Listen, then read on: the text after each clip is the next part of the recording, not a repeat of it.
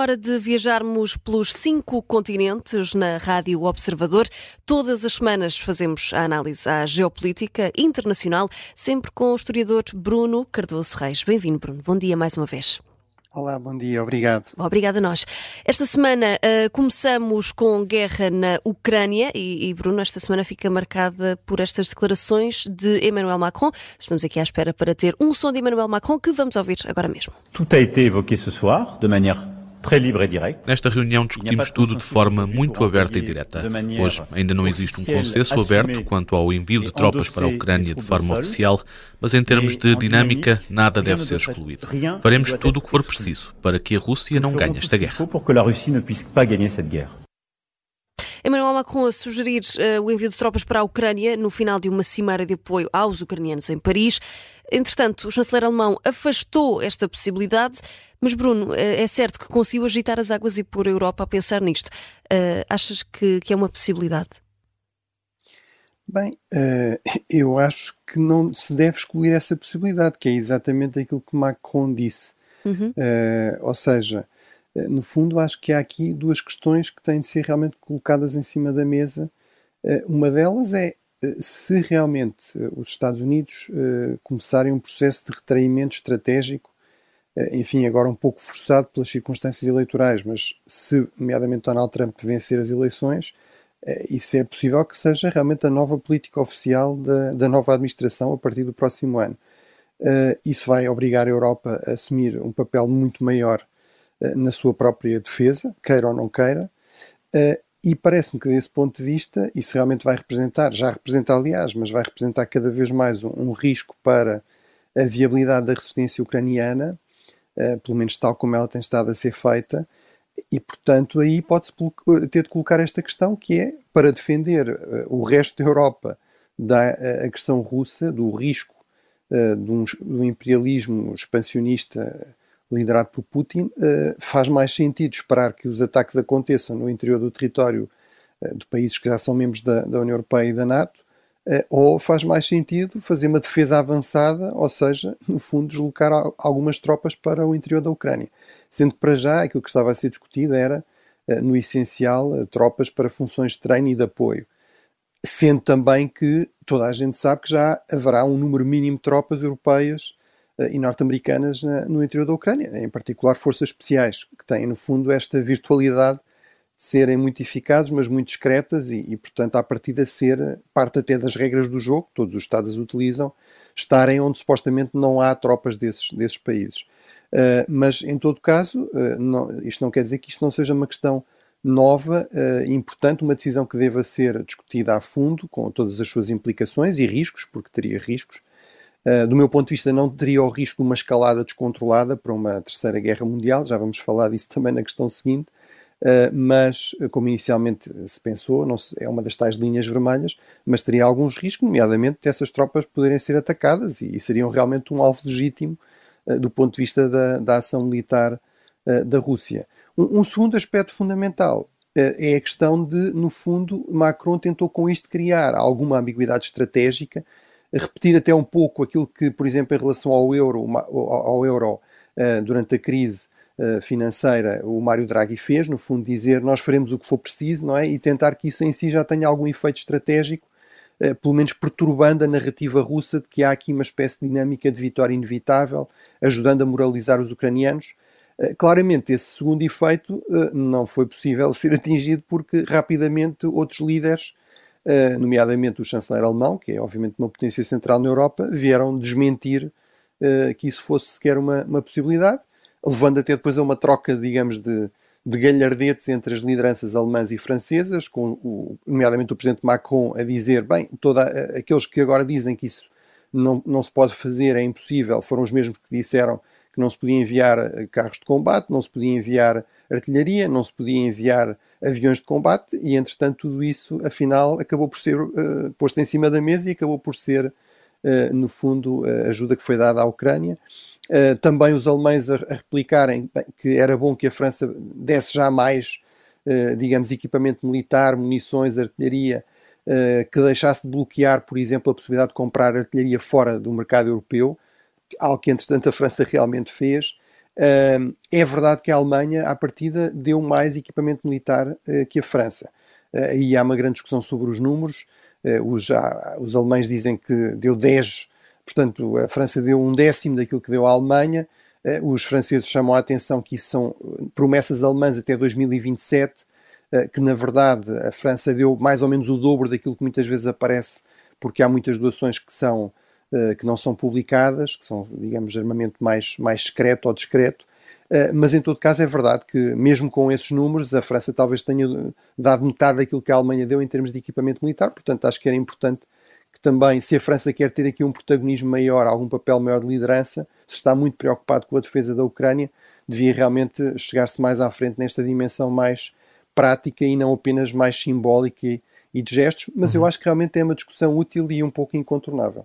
E Bruno, entretanto, esta semana também deu que falar uma notícia exclusiva do Financial Times. O jornal divulgou documentos russos sobre o uso de armas nucleares em algumas possibilidades.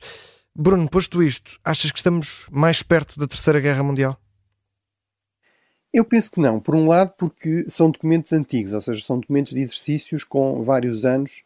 Penso que os mais recentes são de 2015 ou 2016 Portanto, são, no fundo, uh, uh, material de planeamento de exercícios militares russos, em que se ensaia, no fundo, a utilização de armamento nuclear.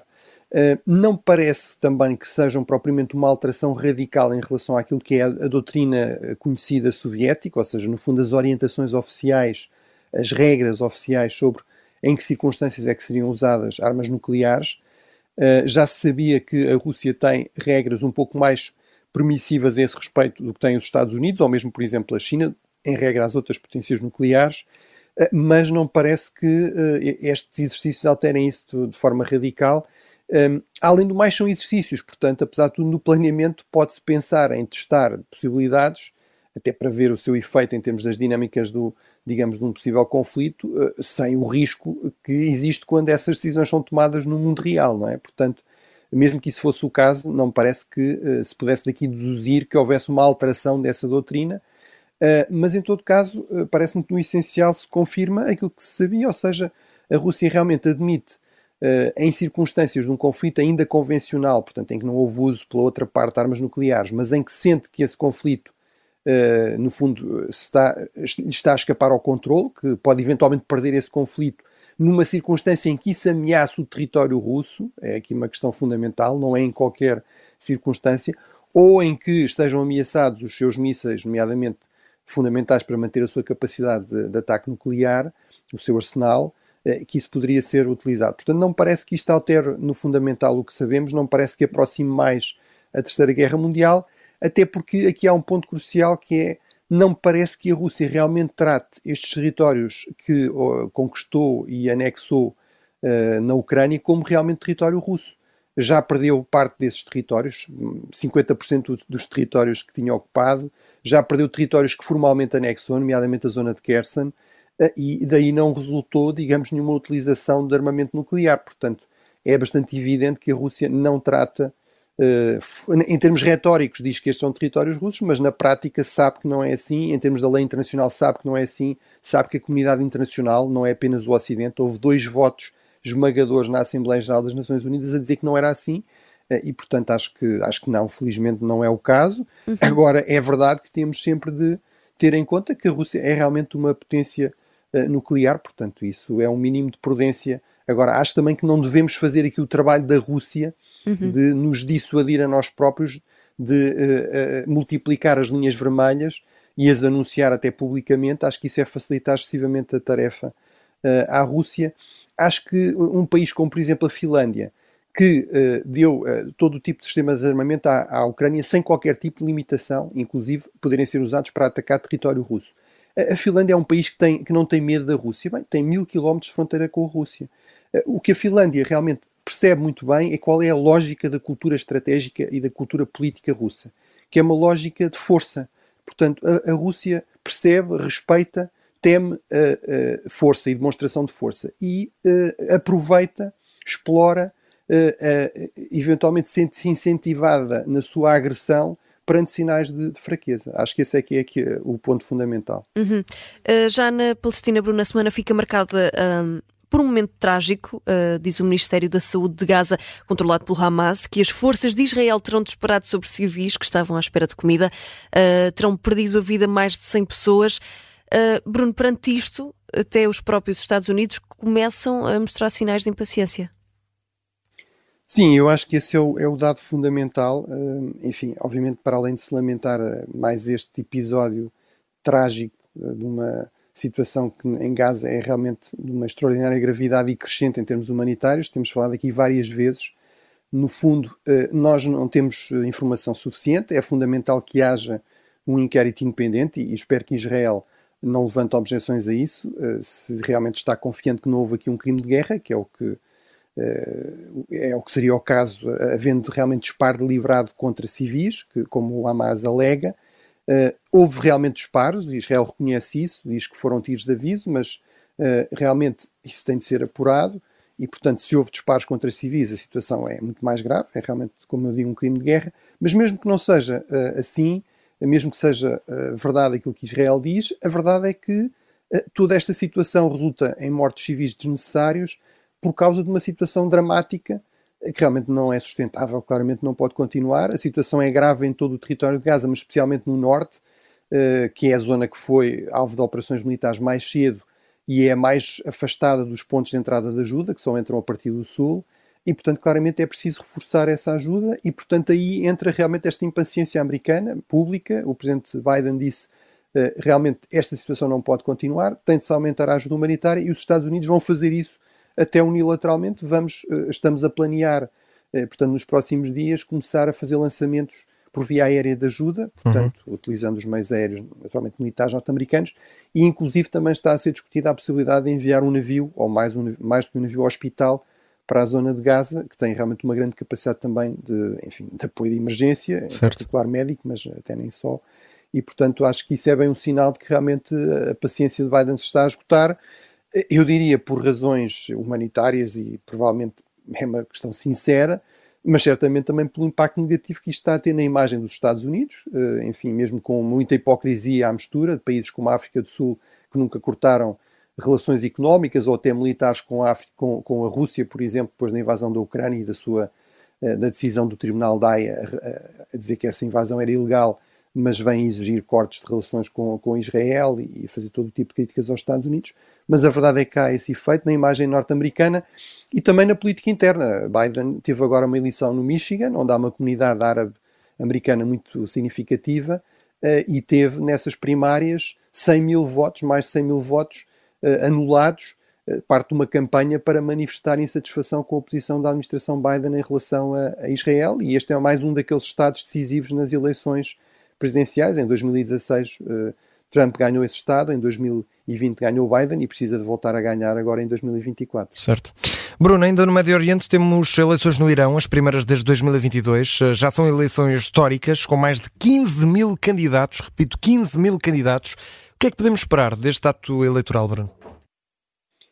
Bem, são, são eleições paradoxais num sistema político muito paradoxal, que é uma espécie certo. de teocracia com alguns elementos eh, eleitorais democráticos, cada vez menos, mas realmente, como dizes, nunca houve tantos candidatos e, uh, e nunca houve tão pouca escolha. Ou seja, qual é, como é que se consegue este paradoxo que é, aparentemente, realmente, no caso das eleições no Irão, parte deste sistema essencialmente teocrático, mas com alguns elementos democráticos, todos os candidatos têm de ser aprovados por um Conselho de Guardiões, que é uma entidade nomeada, no, no, essencial, pelo Guia Supremo, no fundo, pelo sucessor do Ayatollah Khomeini, como líder religioso e político também do, do Irão, atualmente o Ayatollah Ali Khamenei, e, portanto, uh, nunca houve tantos candidatos excluídos, apesar de também nunca ter havido tantos candidatos incluídos.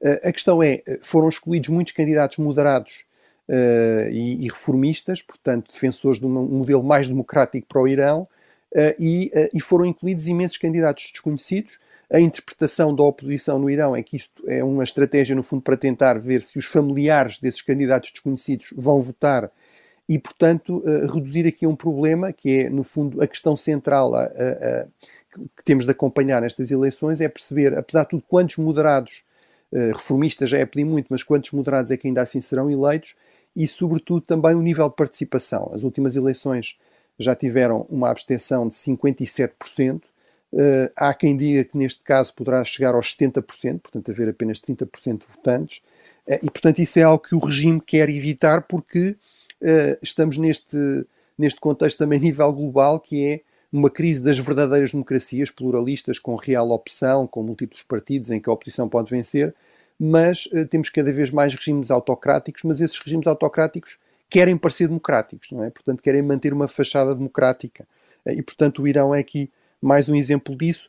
Em termos de mudanças de fundo, portanto, elas não são de esperar. Uh, realmente, à partida, é um jogo bastante viciado uh, e, portanto, uh, é, é, expectável que a grande maioria dos candidatos eleitos sejam realmente da linha dura, muito leais ao, ao Guia Supremo Ali Khamenei.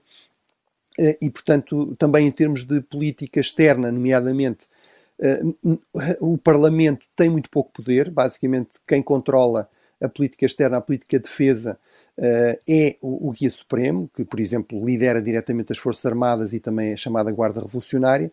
Portanto, em questões como, por exemplo, o apoio ao Hamas, ao Hezbollah, aos Houthis, isso não dependerá destas eleições ou deste Parlamento. Apesar de tudo, há aqui um, um segundo órgão, também parte deste sistema bastante peculiar, uh, que vai ser também uh, eleito, que é o, Conselho de Peritos, que depois será responsável tem um mandato de oito anos e que será responsável, é responsável por eleger o Guia Supremo. É um cargo vitalício, mas Ali Khamenei vai acabar por morrer, já tem 84 anos, e portanto é bem possível que isso aconteça nos próximos oito anos, e portanto este órgão um, é, é, realmente vai ter aí um papel decisivo, depois esse sim no futuro uh, do centro de poder no Irão, que é realmente esta figura do, do Guia Supremo, portanto no fundo o líder teocrático do, do Irão. Uhum. E bom, já a China eh, teve mais, mais notícias uh, sobre o investimento estrangeiro e também sobre as eleições no Tuvalu, um pequeno país insular no Pacífico. Um, Bruno, pergunto qual é que é a importância destas notícias?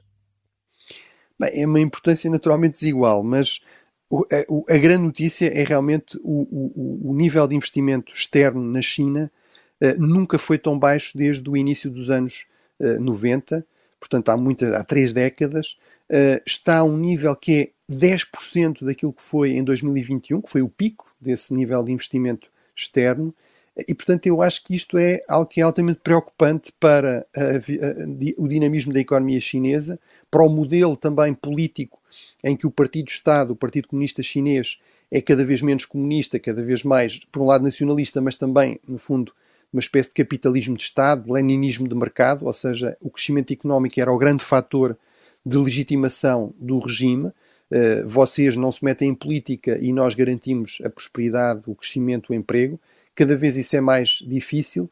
Já falámos aqui, por exemplo, dos números uh, muito elevados de desemprego jovem e, portanto, obviamente, com uh, um nível de investimento estrangeiro muito mais baixo, eh, como eu digo, passámos de 334 mil milhões em 2021 para 33 mil milhões eh, agora, eh, em 2023. Isso realmente é um sinal muito mau. O problema é que, havendo uma crise económica séria na China, isso será uma péssima notícia para o regime, pode vir a pôr em causa até a sua viabilidade, mas também terá certamente um impacto muito grande na economia global. A China já é a primeira ou a segunda economia global, a par dos Estados Unidos, depende de como é que se faz as contas, e portanto, uh, infelizmente, uh, isso terá um impacto muito para além da, da China. Em relação à questão de Tuvalu, é um pequeno país insular, 10 mil habitantes. Já falámos aqui uh, deste país a respeito de um acordo de segurança e defesa com a Austrália, que também incluía uma cláusula no fundo de imigração no caso de, por causa da crise climática, porque são, no fundo, pequenas ilhas no, no Pacífico. Agora, é um, é, uma, é um país muito estratégico, fica mais ou menos a meio caminho entre a Austrália e o Havaí, entre a Austrália e a China e Taiwan. Uh, também é dos poucos países, um grupo de 15 países, que ainda reconhecem formalmente Taiwan, mantêm relações diplomáticas com Taiwan e, portanto, uh, houve eleições. O novo primeiro-ministro deu sinais claros de que manterá as relações próximas com Taiwan e com a Austrália. Vamos ver se isso confirma, mas são essas as indicações. E, portanto, desse ponto de vista, é uma derrota uh, da China nesta guerra fria, nesta segunda guerra fria em que as ilhas do Pacífico ganham uma, uma grande importância geoestratégica. Uhum. Bruno, já estamos quase, quase a chegar ao final do, do nosso programa, mas uh, vamos ainda à África, uh, vamos à crise económica na Nigéria. Os preços dos combustíveis, por exemplo, triplicaram. Uh, Bruno, isto pode ter implicações mais amplas? Bem, isto é realmente um, paradoxo, porque a, Nigéria é o principal produtor de petróleo em África, é isso, aliás, que lhe dá uma grande importância estratégica, é também o país mais populoso da África, mas uh, tem uh, grandes dificuldades na gestão eficaz desses recursos, por exemplo, não tem capacidade de refinação, tem de importar muito combustível, mas como é um grande produtor, estabeleceu-se, no fundo, esta prática de combustível barato. Isso tem implicado subsídios cada vez mais custosos para o Orçamento de Estado, já iam em 15% do, da despesa pública na Nigéria. O novo presidente, que tomou posse há nove meses atrás, Bola Tinubu, decidiu acabar com isso. O problema é que, num contexto também já de inflação a nível global, isso resultou nisso, ou seja, o preço do combustível a triplicar, eh, um impacto em todo o tipo de produtos, o preço dos alimentos a duplicar, e, portanto, num contexto de um Estado uh, com grandes níveis de pobreza, em que não há praticamente Estado social, isso tem provocado uma enorme e compreensível insatisfação. Vamos ver se, se há aqui uma destabilização mais, digamos, mais complicada de gerir. Uh, se viesse a ser o caso, se a estabilidade da Nigéria viesse a ficar ainda mais em questão, realmente podia ter um enorme impacto regional. É um gigante nesta região e também até a nível global. A Nigéria é o grande parceiro dos Estados Unidos em África e, portanto, no contexto desta Segunda Guerra Fria, com a China, com a Rússia, é realmente um, um, um ator bastante importante em termos do jogo de influências em África. Bruno, vamos uh, passar ao próximo tema e vamos agora fazer viagem até África, uh, aliás, até a América do Sul, desculpa. Uh, vamos até ao Brasil, porque foi lá que aconteceu a, a reunião do G20 económico, que não teve uma declaração final oficial. Podemos falar num, num fracasso, tendo em conta isto?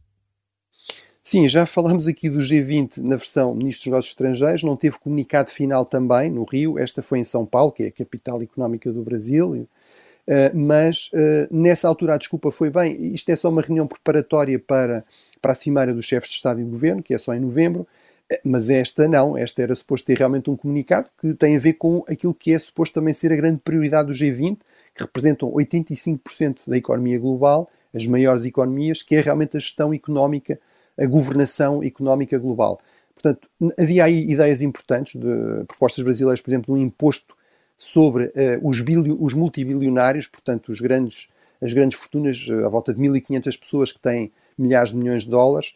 Uh, essa proposta parecia estar a ganhar algum, algum apoio, mas de facto não foi possível no comunicado final por causa das, das várias crises, dos vários conflitos da Ucrânia, de Gaza. houve uma divisão insanável a esse respeito entre os, entre os Estados-membros, que incluem, por exemplo, a Rússia, mas também a Alemanha, os Estados Unidos, eu acho que desse ponto de vista isto confirma a, ideia que referimos a semana passada, que é a enorme dificuldade de chegar a acordos, mesmo em relação a outros temas, por causa deste mundo cada vez mais multipolar, mas também cada vez mais conflituoso. E aí o facto do Brasil e do Presidente do Brasil muitas vezes assumir aqui posições muito polémicas também uh, não ajudou certamente a chegar a um, a um compromisso, diria eu, infelizmente. Uhum. Bruno, chegamos ao, ao, final do nosso tempo. O Cinco Continentes deste fim de semana fica por aqui. Muito obrigada e até ao próximo sábado. Bom fim de semana, obrigado.